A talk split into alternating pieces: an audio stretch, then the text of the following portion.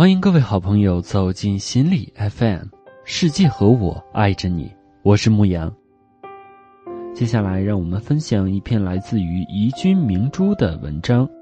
你在读书上花的任何时间，都会在某一个时刻给你回报。这两天我们听到的最励志的人物，莫过于杭州的外卖小哥雷海为。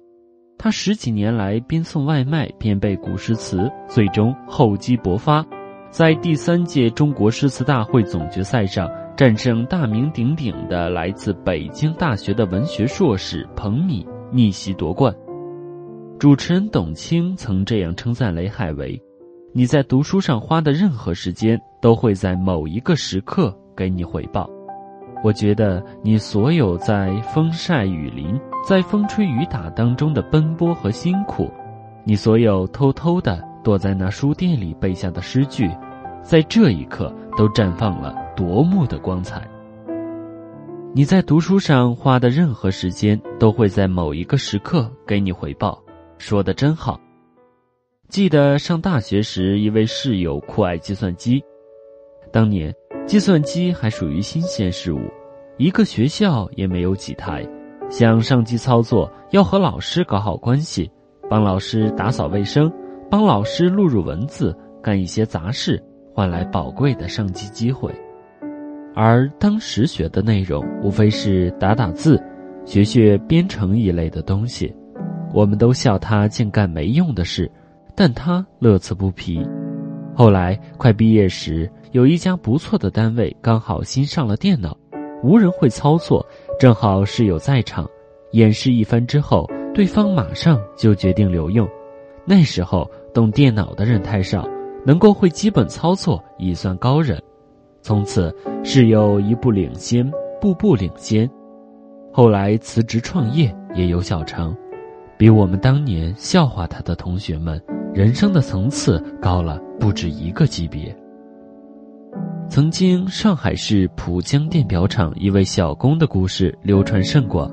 故事发生在上世纪六十到七十年代，有一位小工没事儿就看英语书自学英语，而其他的小工没事儿就抽烟、打牌、踢球，还嘲笑这个小工读英语有什么用？一个电表工人用得到英语吗？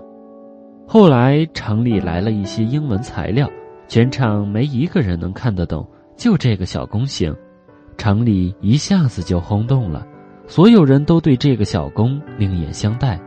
但彼时，光大家觉得他厉害也没用，他还是做他的小工，地位并没有改变。过了一段时间，政府有个机关缺个翻译，听说这里有个年轻人行，就跑来把他借走了。从此，他再也没有回厂里，回车间。再后来，这位小工成了国家的外交部长，他的名字叫杨洁篪。有句话叫做“上天眷顾笨小孩”。刚上初一的时候，老师要求班里每位同学都要买一本现代汉语词典，每天都要坚持写日记，每学期都要读名著。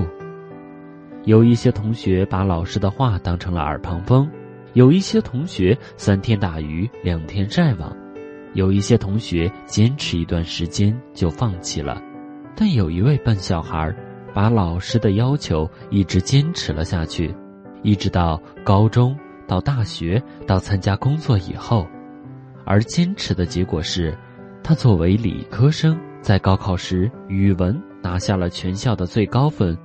近些年，在报纸上发表了几千篇文章，那个笨小孩就是我。真的，上天不会辜负一个默默努力的人。我们的每一次努力和付出，都会在将来得到回报。而且，除了世俗的收获，我们还会看到一个大家看不到的回报，那就是生命有了寄托后的快乐。正如雷海为所言。读诗背诗，于我而言是一件非常快乐的事情。能得到快乐，这才是最主要的动力。要知道，在雷海为利用一切业余时间背诗的时候，并没有《中国诗词大会》这个节目。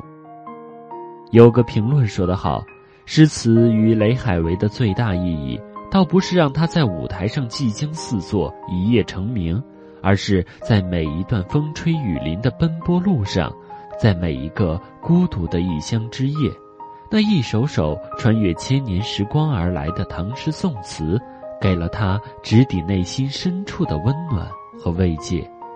这恐怕是对雷海为的坚持做出的最好的诠释。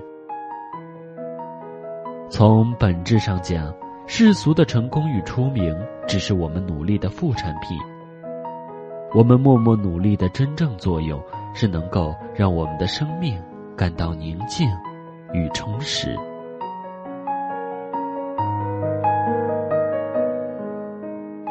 本期的节目到这里就结束了。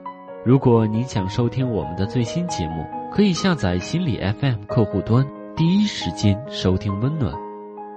你也可以关注心理 FM 官方微信账号，搜索公众号“心理 FM” 进行关注就可以了。我是主播牧羊，这里是心理 FM，世界和我爱着你。